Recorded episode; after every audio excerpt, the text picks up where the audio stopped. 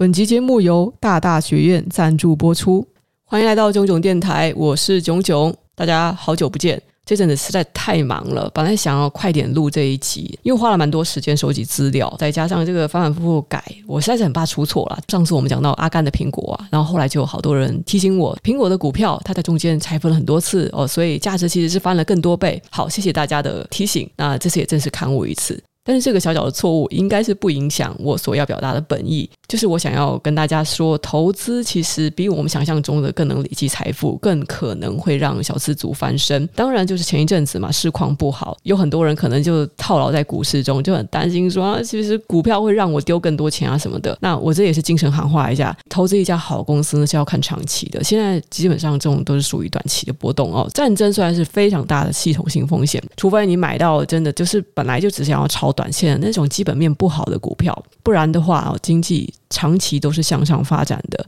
战争也是会结束的。就有可能是像指数型基金不小心买在了高点，那可能会痛苦一阵子。但是定期定额啊这些计划，通常来讲就是依照历史的经验来说，不要变哦，就继续定期定额。它终究在景气复苏的时候，或是这个事件在过去了之后，它都是会弹回成本，甚至为你赚到钱的。所以呢，不要太害怕。台湾还是一个相对比较安全的经济体。好，那关于精神喊话的部分先到这里。这一集内容会有点无聊，是因为我们会讲到。又是关于钱的东西，然后有很多是关于节税啊。有些人听到税，想说这种事情不是交给会计师就好了吗？哎，但是问题是我们很多人也没有去请教过会计师啊，或是你也没有请会计啊。你的父母可能从来都甚至没有告诉你报税这件事情。表格随便填一填，弄上去是什么数字，那我就交什么钱，或是觉得我的薪水很少，我的收入很少，所以我不需要报税。然后有些人会有这样的想法，就比如说我真的认识好几个人，这其实跟他们的教育程度或者家里有没有钱是没有关系的。有一些朋友他们的家里很有钱，可是他们的父母诶以前不报税，因为他们上一代不报税，没有这个习惯，让他们的年轻人就说你那个不用报税啊什么的。我真的要呼吁一下，大家不要觉得报税是一件很可怕的事情。首先，它基本上是全。民的基本义务。再来呢，如果你的年收入够低的话，你反而更应该报税哦，因为报税才有机会让政府退一点税给你。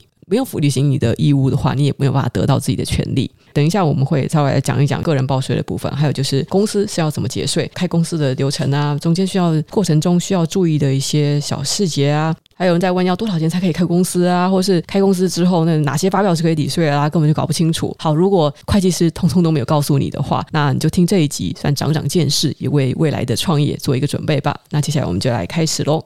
首先是个人的部分。一般的小资族、上班族啊，年收入在四十点八万元以下，应该是免税的，也就是除以十二个月是月薪三点四万元以下。但是考虑到有一些人他们还有加进年终奖金，所以即使你的月薪低于三点四万元以下，你还是可能需要缴税哦。总之就是大概这个金额，你就算自己的全年收入，如果是四十点八万元以下。是免税的，但是呢，我要特别说明一下哦，有些人说啊，那自己的那个薪水只有二三十万，所以就不需要去申报了吗？不是，收入就是低于这个金额，你还是要是申报。为什么呢？因为你可能有机会得到退税哦，退税大概几千到一万多元不等，但是那也是一笔钱啊，所以千万不要因为自己的收入低就不报税哦。那你收入高的话，更应该报税，要不然就是违法的。我们这里也大概了解一下，个人是收入多少，是要缴多少比例的税呢？根据我国的法律规定，呃，年收入是在在四十点八万元到五十四万元之间，那你要缴百分之五的税。第二个集聚是五十四万元到一百二十一万元之间，是缴百分之十二的税。然后一百二十一万元到二百四十二万元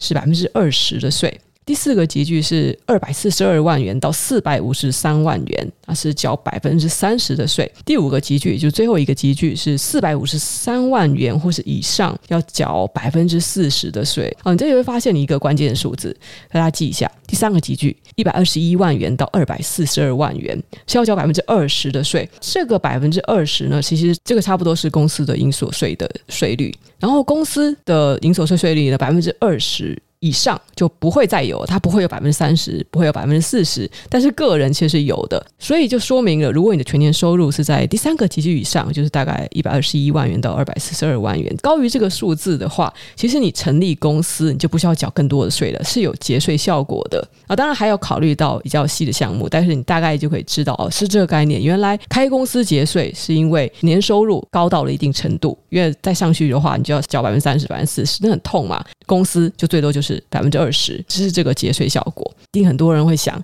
拜托，我怎么可能会赚到一百万以上或是两百万以上啊？这是事情离我太遥远了，所以我听了只是觉得，嗯，我就是听听就好。我们现在介绍一下上班族通常他所申报的这个收入哦，就是薪资所得，它一般是指有雇佣关系的。薪资所得其实也分为固定薪资和非固定薪资，像是老师固定去授课啊，有些流浪教师他们固定去授课的收入，或是一次性的钟点费，其实都可以纳入薪资所得来申报。再或是公司给劳工的津贴啊、奖金啊、红利啊、各种补助费啊，都是算在薪资所得内的。那薪资所得的特别扣除额，每个人每年就是二十万元。然后另外一种状况是，你的职业比较特殊一点。像你可能是律师、会计师、建筑师、技师、医师、药师、助产师、医师检验师、城市设计师、精算师、不动产估价师、物理治疗师，哦，各种师哦，包括营养师、心理师，哦，大家可以去找，也不只是师啦，像是什么表演人啊、经纪人啊、著作人，哎，作家、画家、算命的、工匠，以他那种特殊的技艺去自力营生者，他们在收款项的时候是保执行业务所得。但是呢，这个算是九 A 嘛，九 A 类别的执行业务所得有一个很不好的点，它这一笔钱如果是两万元以上，它就需要预扣百分之十的，然后再加上百分之二点一一的二代健保补充保费。举个例子，就比如说我今天是一个节目制作人，雅虎委托我制作了一集影片节目，报价十万。因为这个算是我的执行业务所得，而且我没有开公司，我没有办法开发票给他哦，这是我的个人执行业务所得，所以十万元算是两万元以上，对不对？那他就要先扣百分之十，也就是十万中，首先就先被扣掉一万元，还要再扣二点一趴的二代健保补充保费。好，那这样算起来就是 OK，我可能就是拿九万元不到，等于说我报价出去十万元，但是其实我没有办法拿那么多诶。你看，如果一笔收入我要收两万元这么高的话，我就要扣个百分之十。可是，诶，这里有一个取巧的方法，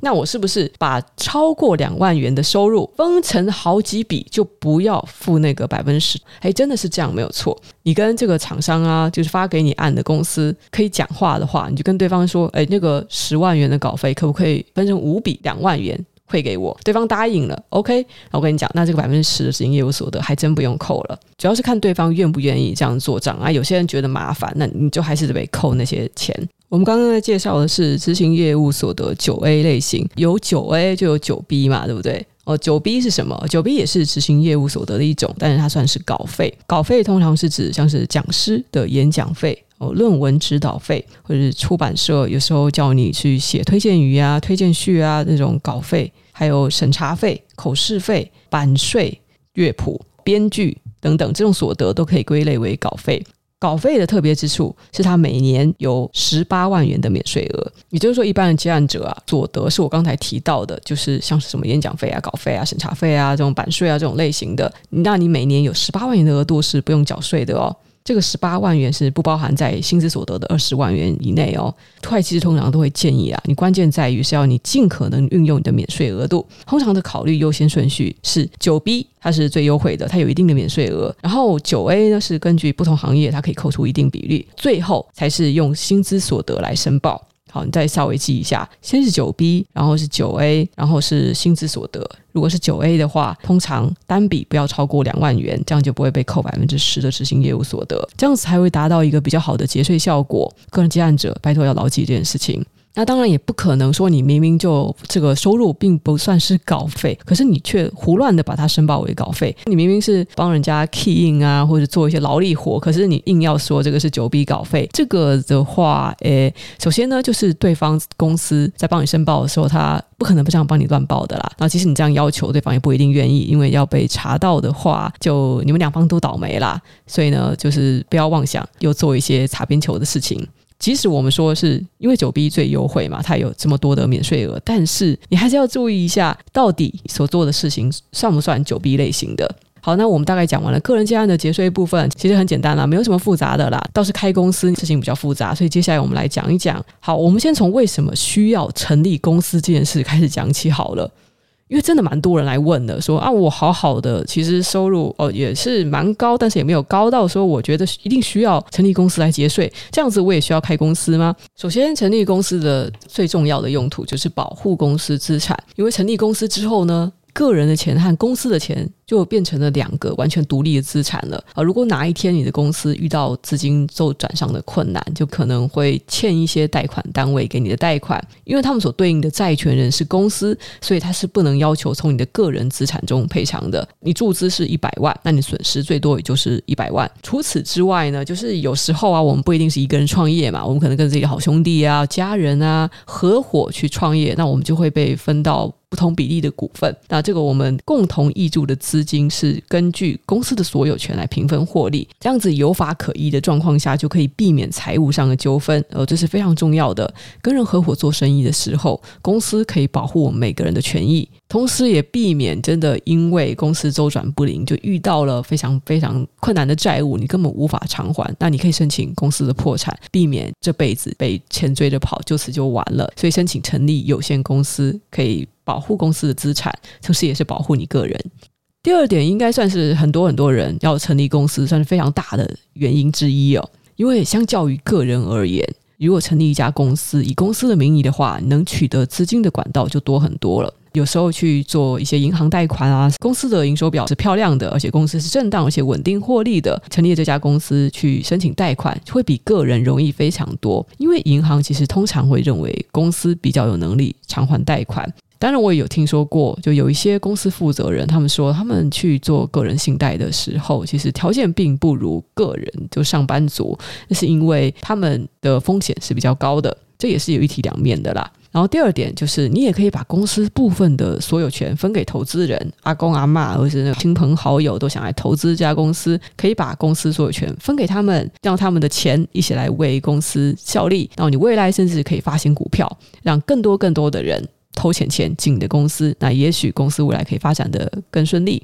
第三点，如果成立公司的话，有许多的成本支出就可以减免了，除了要缴纳个人所得税嘛，也要缴纳公司的营业税。还有就是每年一次的营所税，虽然你是变成税要缴两份了，但是实际的缴纳金额呢，确实有可能比不成立公司要少得多。只是因为公司的所有经营成本，包括人事啊、装潢啊、行销啊，我们买手机啊、买电脑那些钱，有些人本来就很喜欢买各种各样的三 C，那那些全部都可以列举为就是公司的支出，可以进行抵税。那我们来讲讲第四点。以上三点说的呢，都是因为事业持续扩张而需要成立公司才获得的好处。不过呢，未来如果哪天哦，因为某些因素你不想再继续经营这个家公司了，你也可以把这个事业当成一项产品进行转售。你可以把公司的所有权卖给他人，借此再回收一些资金。因为你今天如果只是做生意嘛，可能在虾皮当一个小卖家，你没有成立公司，你的这一份事业是难以转让给别人的。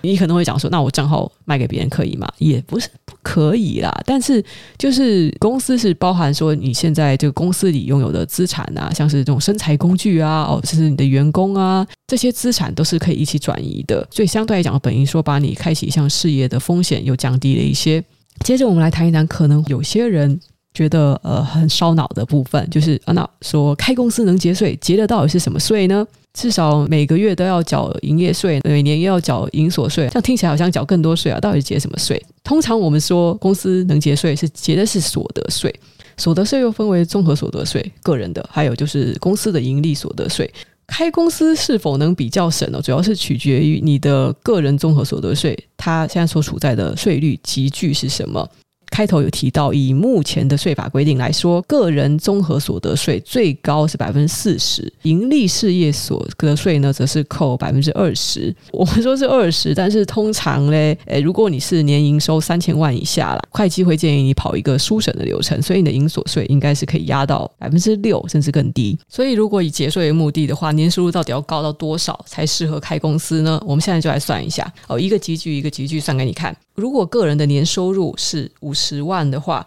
扣除免税额八万八，再扣除标准扣除额十二万，然后薪资所得特别扣除额二十万，这样扣一扣下来会变成呃所得净额是九万二，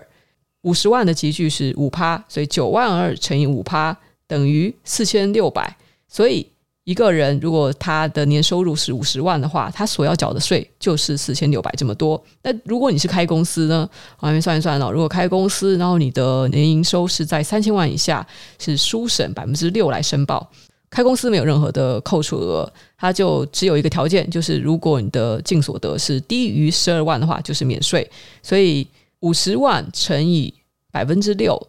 等于。三万元，这个是净所得。三万元低于十二万，所以免税。所以这个三万元它并入了个人的所得，是不用缴税的。好，这样看起来好像不用缴税，是不是？不过没有这么简单哦。你开公司的话，每个月都要缴百分之五的营业税，所以五十万乘以百分之五等于多少？两万五。所以最终结果是你，如果你的年收入是五十万，个人只要缴四千六百，但如果你开公司的话，你光营业税就要缴两万五哦，肯定是不划算的。好，让我们来看第二种情况，年收一百万，不开公司的状况哦，个人所得一百，减去八万八，减去十二万，减去二十万，就会剩下五十九万两千。一百万这个级距的税率是百分之十二，等于三万七千八百。开公司的情况呢，一样没有任何的扣除额。你一百万乘以百分之六，就是六万啊。所得仍然低于十二万，所以免税，所以六万并入个人税。那诶，没有没有任何的税。可是开公司每个月还是要缴营业税。在年收一百万的情况下，开公司的这个支出还是大于个人的三万多哦，因为你还是要缴五万的营业税。我们来看下一个级距，如果是年收一百五十万的状况呢？好，扣一扣，扣一扣，所得净额会变成一百零九万两千，百分之十二，九万多哦，九万三千多。好，那如果是开公司呢？一百五十万乘以百分之六是九万，仍然没有超过十二万，所以免税。但是营业税会变成七万五。诶，有没有看到，在年收一百五十万的状况，个人的所得税九万多块钱已经超过了开公司的营业税七万五喽。所以其实年收一百五十万已经可以考虑开公司了哦，但是等一下我们还会讲开公司有些额外支出，所以还真的是不一定完全的适合。好，我们接着看下去，下一个级距，年收两百万，年收两百万，扣一扣，扣一扣，然后就呃所得金额会变成一百五十万两千，集聚会变成百分之二十，差不多应纳所得税是十八万多。开公司的话，两百万乘以百分之六，刚好是十二万，所以还是免税的，但是。两百万的营业税要缴十万，可是没有开公司的话，所得税要缴十八万多，还是高于十万。好，那接下来我们再看年收三百万的状况，其实现在应该是不用算了，等会还是算给大家看。三百所得金额会变成二百五十九万，百分之三十，那这样子应纳所得税会变成四十万以上。开公司呢，三百万再乘以百分之六，所以其实这个状况下已经需要缴营业所得税了。初审的状况乘以百分之六是十八万，这样子会全数分配到综合所得去。年收三百万的情况，开公司首先要缴营所税是三万七千五百，加上营业税是十五万元。加起来差不多是十八万七千五百元，可是个人的话，你就要缴四十万哎，还还是远远超过。好了，然后年收一千万以上，我想就不用讲了吧。如果是年收一千万以上的，诶，你的个人所得税会高到三百多万，但是开公司总共大概就是顶多缴个六十多万哦，就是营所税加上营业税加起来就是六十多万而已。哎，这省的非常非常多哎！通常是考量营业税的情况下，你只要收入达到一百五十万以上，开公司的税务负担是远远的小于不开公司。那接下来有很多人会问，我要创业的话，到底应该要开公司还是行号？我看有些人他说那个行号比较便宜啊，好像就是没有那么多麻烦啊，所以就只开行号。那到底开公司跟行号的差别在哪里？我可以先回答大家一个问题，就是开有限公司跟开行号两者的流程并不会差到哪里去。那所以你要决定开公司还是开行号的，有几个重点要考量哦。首先第一个重点呢，就是你要往来的厂商，他会不会只限定，只是他们只跟有限公司的往来，他们可能不信任行号。再来就是你有没有投标需求。求。有些标案它会限定跟有规模、有组织的有限公司来往，然后或是呢，你要选定的这个营业项目，它会不会是只有有限公司才可以经营的？像是租赁住宅的包租代管业，它就限定有限公司形态来经营；广播业的话，它就只限定股份有限公司来经营。所以你要选定这个经营项目，你就不太可能去开行号。好，第二个重点就是你有没有要申请免用统一发票。通常使用免用统一发票的优势就是营业税只有百分之一，而且你不需要再额外花钱去给外面的事务所记账哦，每个月可以省个一千多到两千多。如果你每个月营业额是二十万以内哦，非连锁形式零售，而且单价低，这算是符合小规模营业人的资格啊。而且你想要申请免用统一发票的话，那就只能选行号哦。有限公司的话就必须要开统一发票了。可是，诶，即使你看起来好像符合这个这个标准，可是你去跟国税局申请，他不一定会核准。你刚开业，然后发现自己的月营业额不到二十万，你想要申请小规模营业人，可是开在你附近的同业，他们每个月发票月营业额都在二十万以上，所以也是有可能不核定你。就规定一定要开发票，我们现在还蛮常看到的嘛，就是那些餐厅啊、小吃啊，因为爆红，月营业额就明显超过二十万嘛，然后就有同业想要去检举，所以就派个人专门在门口每天数他们开多少张发票的，然后就被检举，他们就只能开统一发票，而这种状况也是有发生的。我就觉得营业税百分之一、百分之五是没差多少，你开统一发票其实还能跟比较多的公司去合作，所以我是觉得，除非是你的营业额真的是低低低到一个不行，那就不要贪这种小便宜哦。月营业额版它是二十万万以上，十万以上就是呃申请统一发票。好，第三个重点是你会不会需要贷款？因为你在申请贷款的时候，它的评估会看很多的条件。公司法的规范比较严谨，而且公司的资金是有经过会计师签证的哦，是属于公司这个法人的，所以公司贷款会比行号有优势。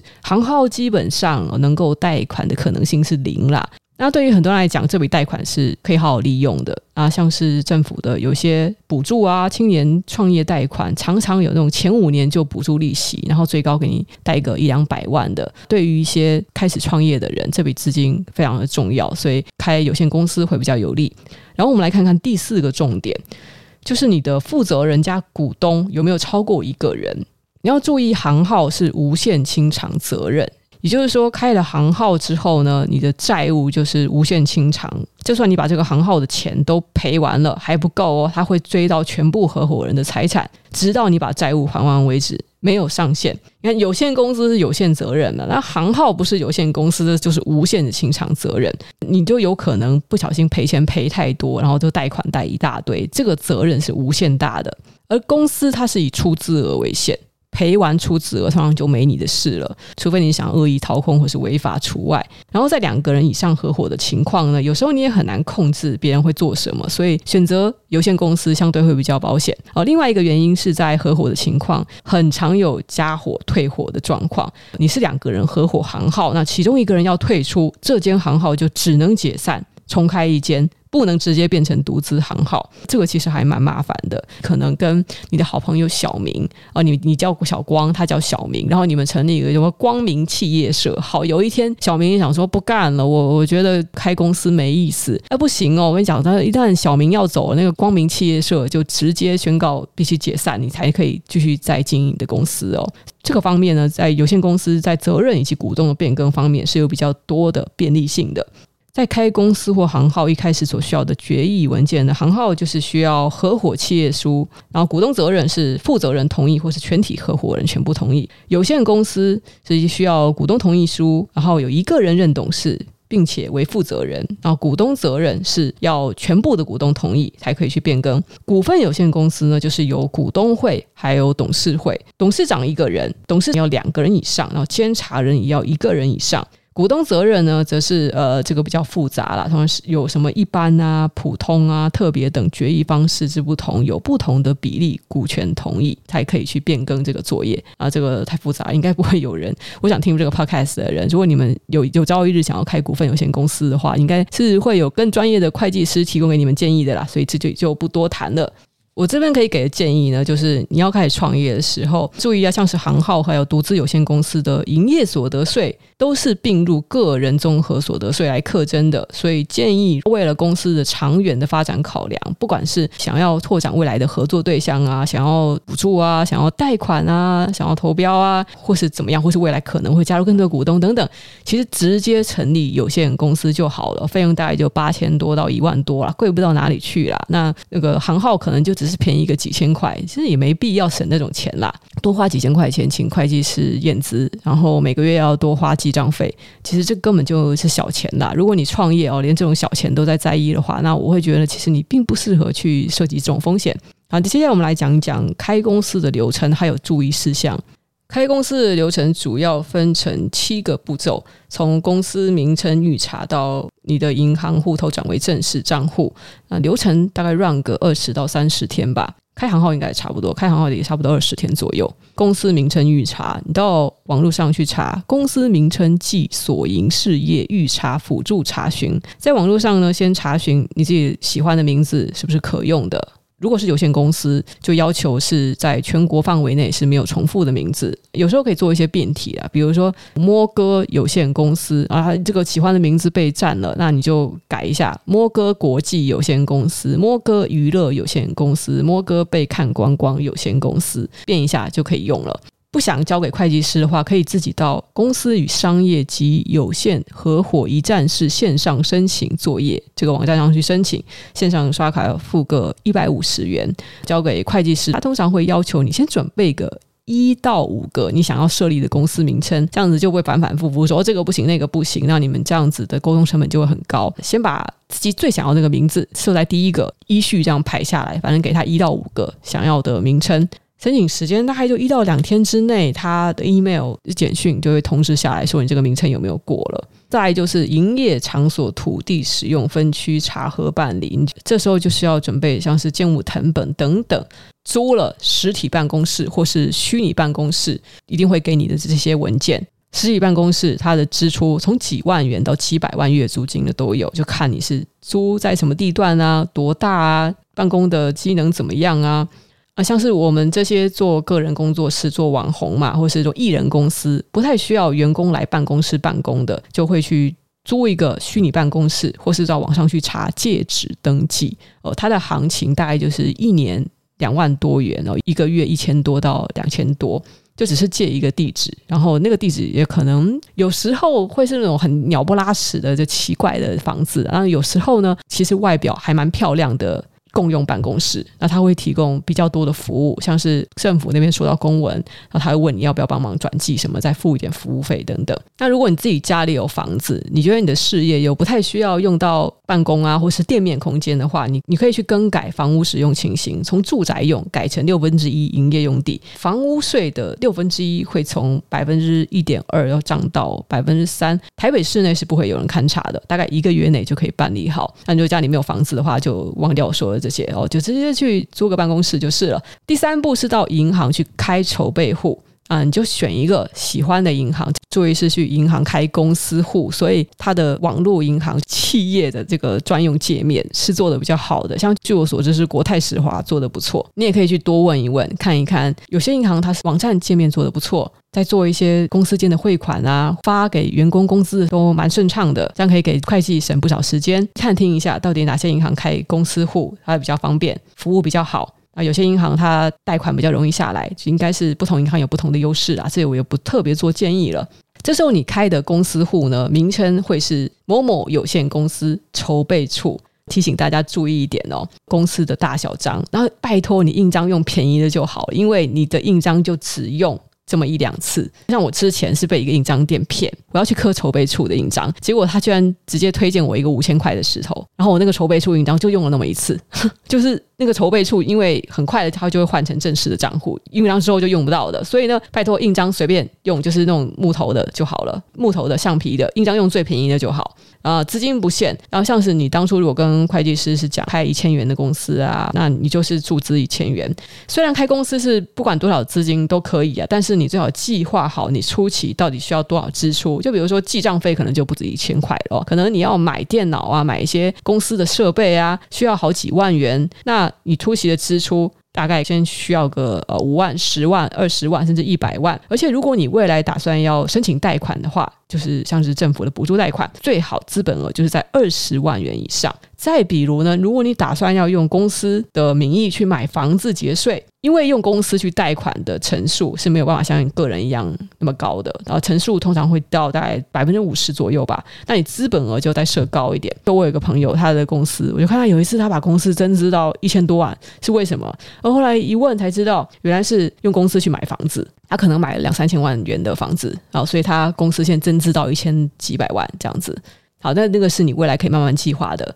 然后第四步是向会计师去申请资本额的验资，费用通常就是在两千到五千元之间啦。行号二十五万元以内不需要资本证明，公司的话呢是不管多少万元的资本都需要附上资本额证明文件，就例如说存折啊、银行对账单啊。申请时间大概是一到两个工作天。然后接下来是第五步最重要的一步了，你需要准备的文件共有九份：是设立登记申请书、公司名称预查核定书、公司章程、股东同意书、股东身份证影本。董事院认同意书、公司登记所在地之建物所有权人同意书、公司所在地建物的房屋税单影本、会计师资本额查核报告书及其附件，还有设立登记表，总共九份。呃，这这个听不懂，就是在网上查一查，也是可以查到的啦。或是会计师会指导你该怎么做。登记费呢，是以资本额的每四千元就收费一元。没有达一千元的话，就以一千元计算。好，我们大多数公司应该就是一千元的登记费。然后经济部办公室受理的费用，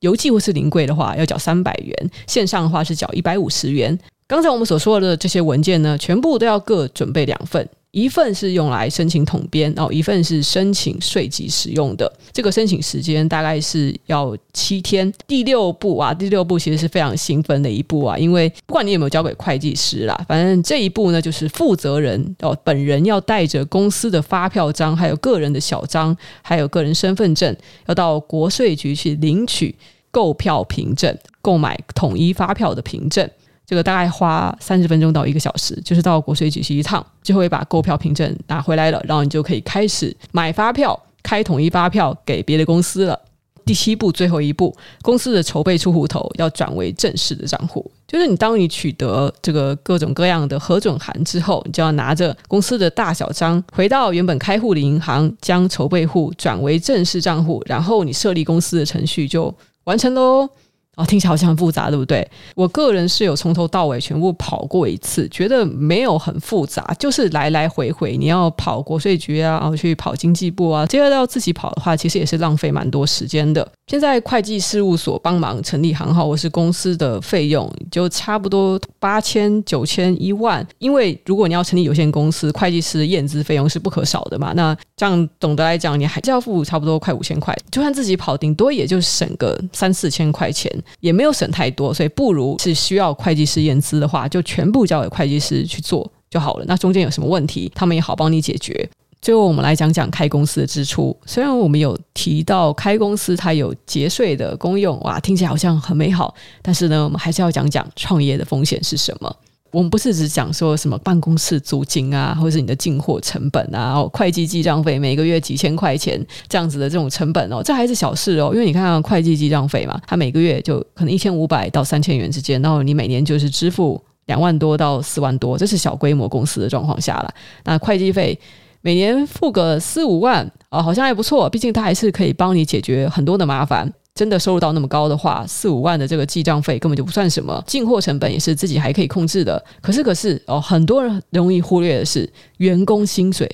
哦。实体办公室我们先不讲，实体办公室其实租个几万元、十几万的办公室，那也是会是经年累月下来是一笔不可小觑的支出。可是很多人容易忽略，员工支出其实真的很可怕。我们以说你员工超过五名的状况啊，你会发现为什么很多公司他们的员工要这样精简？因为员工一旦超过五名，公司就必须要设立投保单位。员工五名以下的话，负责人可能还可以投保在他的前公司或是区公所之类的地方。但是，一旦他设立了投保单位，这些所有的费用他都自己负担。除此之外，还要缴的是劳保分级表的最高等级，目前是四万五千八百元，就是说健保他每个月就要付出两千多块钱。好，那我们再看一看，除了负担员工的劳健保百分之七十之外，每月还要给劳工提缴不低于每个月工资百分之六的劳工退休金。如果他有五个三万元薪水的员工，每月的提缴就是九千元。然后再加上那些劳健保，这样子零零总算一算，你五个员工，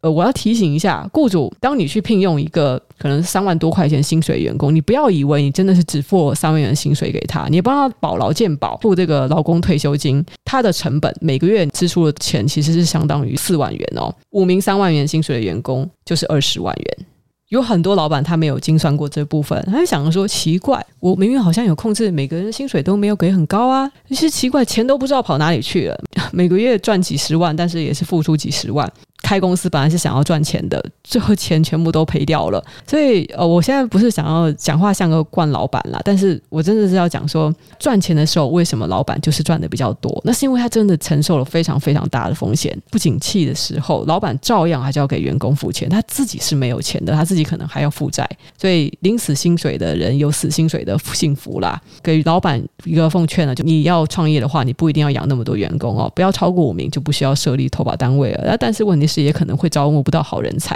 因为你不给人家保劳健保，他就不一定愿意来工作啊。他可能会觉得你这公司怪怪的，怎么会没有劳健保？啊，这也算是创业的艰难之一啊。像有很多公司啊，都是流行外聘。那其实你们会看到说，没有劳健保的这种外聘员工越来越多。那公司一旦要报劳健保的话，对，很容易会去压低薪资。现在大家就知道了，这其中的考量点到底是什么了。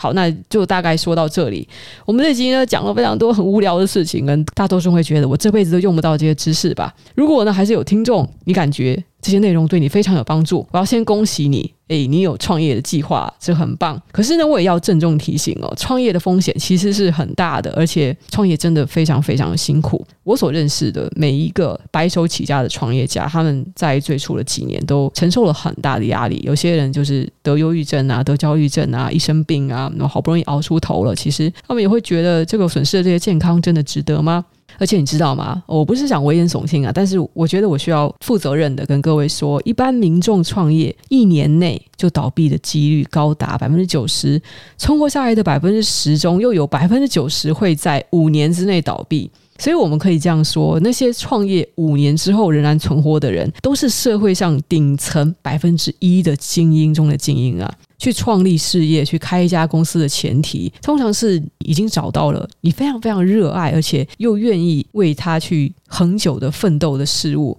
因为你开了公司。并不会就因此就赚钱了，财富啊、人脉啊、名利啊，其实都不会因为你开了公司之后就滚滚而来，这之间没有任何的因果关系。可是，如果你只是想要为自己开拓多一点点的财富，为自己的未来提供多一点的选择，其实还是有简单一点的方法，就是投资。说到最后，我们来进入品牌爸爸的业配，在业配之后，我们再接着回答 IG 上有人提问的问题。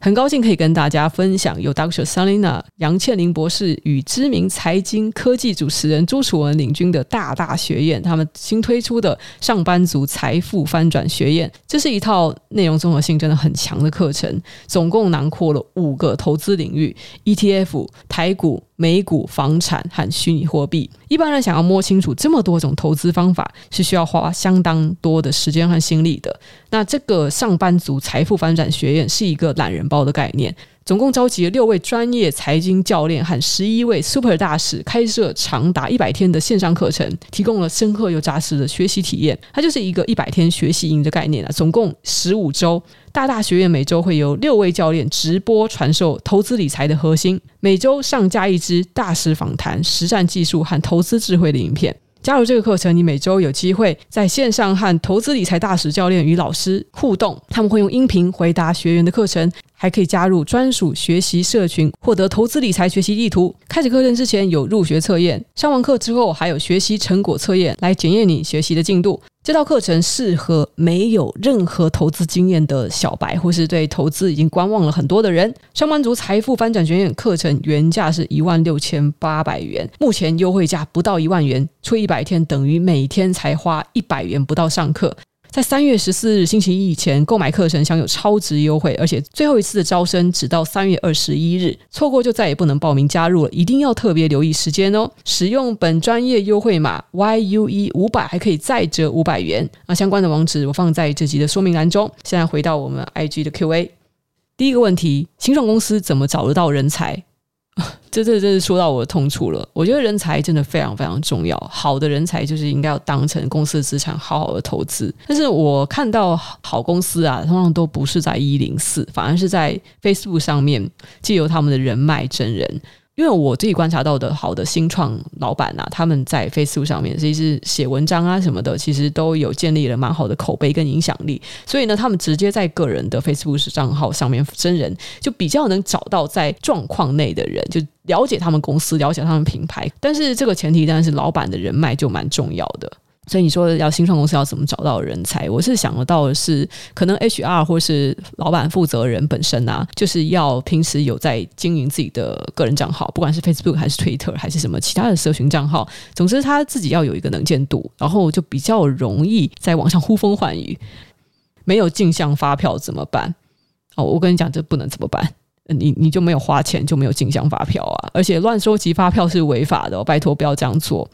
工作室有名称限制吗？我看到市面上有很多企业社有限公司，没有错。行号的话呢，通常就只能取什么什么商店、什么什么商行、什么什么企业社、什么什么实业社、什么什么工作室，大概就是这几种名字可以选啦。那而且它是在本县市内，不得重复。那如果是有限公司的话呢，你的最后四个字一定是有限公司，不管你是要取什么什么什么企业有限公司、什么什么实业有限公司、什么什么贸易企业有限公司，总之呢，就是后面。最后四个字只能是有限公司，然后股份有限公司最后六个字就是股份有限公司哦，这是规定。第四个问题，多少资金可以开公司？我们刚才回答过了，多少钱都可以，但是呢，你也要考虑到这个你的初期到底需要多少资金哦？你觉得呃已经达到了这个必要数字，那就可以开公司了。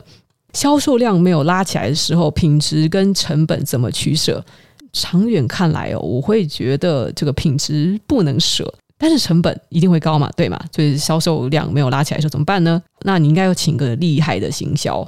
那我顺便抱怨一下，行销公司的程度真的参差不齐。我觉得有些行销公司啊，他们就是这个拿了别的公司的钱，然后在那边乱。哎，好了，好了，不说了。开境外公司的优势。好，早期我们常常有听说啊，开境外公司可以免税啊，像是那个什么。避税天堂、开曼群岛、英属维京群岛、呃，什么塞西尔、百慕达、萨摩亚、马绍尔群岛等等，主要是指这些税率较低或是零税率的国家设立的外国公司啊。但是其实呢，诶，最近这个近年来啊，因为各国对洗钱防治的要求是越来越严格了，已经没有所谓免税天堂这种这种避税规划了。不过呢，以现在的状况来说，股份有限公司在台湾在设立的时候是透过增修章程的时候，还是有一些弹性的运用。具体来讲，有点有点复杂。我觉得股份有限公司的大老板不需要来问我，请去问专业的会计师吧。下一个问题，怎样有两百万可以开公司？呃，好，我跟你分享一下。如果从二十二岁到三十二岁期间十年间好了，毕业后开始每个月存五千块哦。其实其实你一开始几个月只可能存两三千啦，但是后来薪水会越来越高嘛。好，我们就取个平均值，你每个月就存五千块，那你一年可以存六万，十年后就是六十万。的确如此，可以证实上班族呢，除非薪水本来就是高到不行啊，不然呢，你很难在三十几岁就存到两百万的。所以你的目标不应该是我存到两百万开公司，应该是一开始就不是为了要节税所以开公司，而是我现在想要创立一个事业，我未来想要有更多的收入，所以我开公司，觉得有必要开，所以开公司，而不是因为我现在存到两百万，所以我觉得可以开了就开了，也不是因为我现在没有两百万的时候我就不可以开。大多数人其实开公司并不是为了节税，因为很少人突然之间收入变得很高。不知道这样子讲大家有没有懂？真的是想要有钱的话，投资会是一个更好的选择哦。投资理财真的是一个相对低风险的方式，创业的风险是很高的。我有分享过嘛？我父母、我爸妈早年他们开公司赚了很多钱啊，赚到真的是财富自由了。可是后来都几乎赔回去了。我自己当初在创立公司的时候，我妈妈都还极力制止我。她自己创过业，但她极力制止我说。创业是在为别人创造就业的机会哦，老板是很辛苦、很大压力的啊，但是我还是走上了这条路。下一个问题，是不是在虾皮做代购获利不高，约三到五万，还是建议开呢？金额小也可以检举成功吗？哎，这句话我觉得有点复杂哎。你的意思是说，那个在虾皮做代购，每个月获利只有三到五万，金额小也可以检举成功吗？好，我先是讲第一点哦。第一点是那个呃，如果他是行号的话，就不需要开发票；月营业额是在二十万以下，根本就不需要开发票。然后第二点，即使即使他没有开行号，或者说他月营业额超过二十万，结果没有开发票这件事情，你发现了，你想检举他有没有用呢？不太需要浪费时间去做这种事情，因为很大机会国税局是根本不会管的哦。国税局要去管的是逃税几千万、几亿元的人，他们管不完的。几十万、几百万的在那边检举说他逃税，很大机会国税局真的不想理，所以不要浪费这个时间哦。好好专注在怎么样自己赚钱就好了，不要去管别人哦。我不是说叫大家就是遇到有违法的事情不检举，但是这件事情真的蛮浪费时间的。那自己也讲了很多，大概就说到这里吧。希望对大家有一点帮助。那如果还有额外有问题的话，可以在 IG 上面就是呃私讯我可能会看不到，但是你们如果看到我有发布问答的时候，就把握一下机会去提问吧。就这样，拜拜，我们下一集见。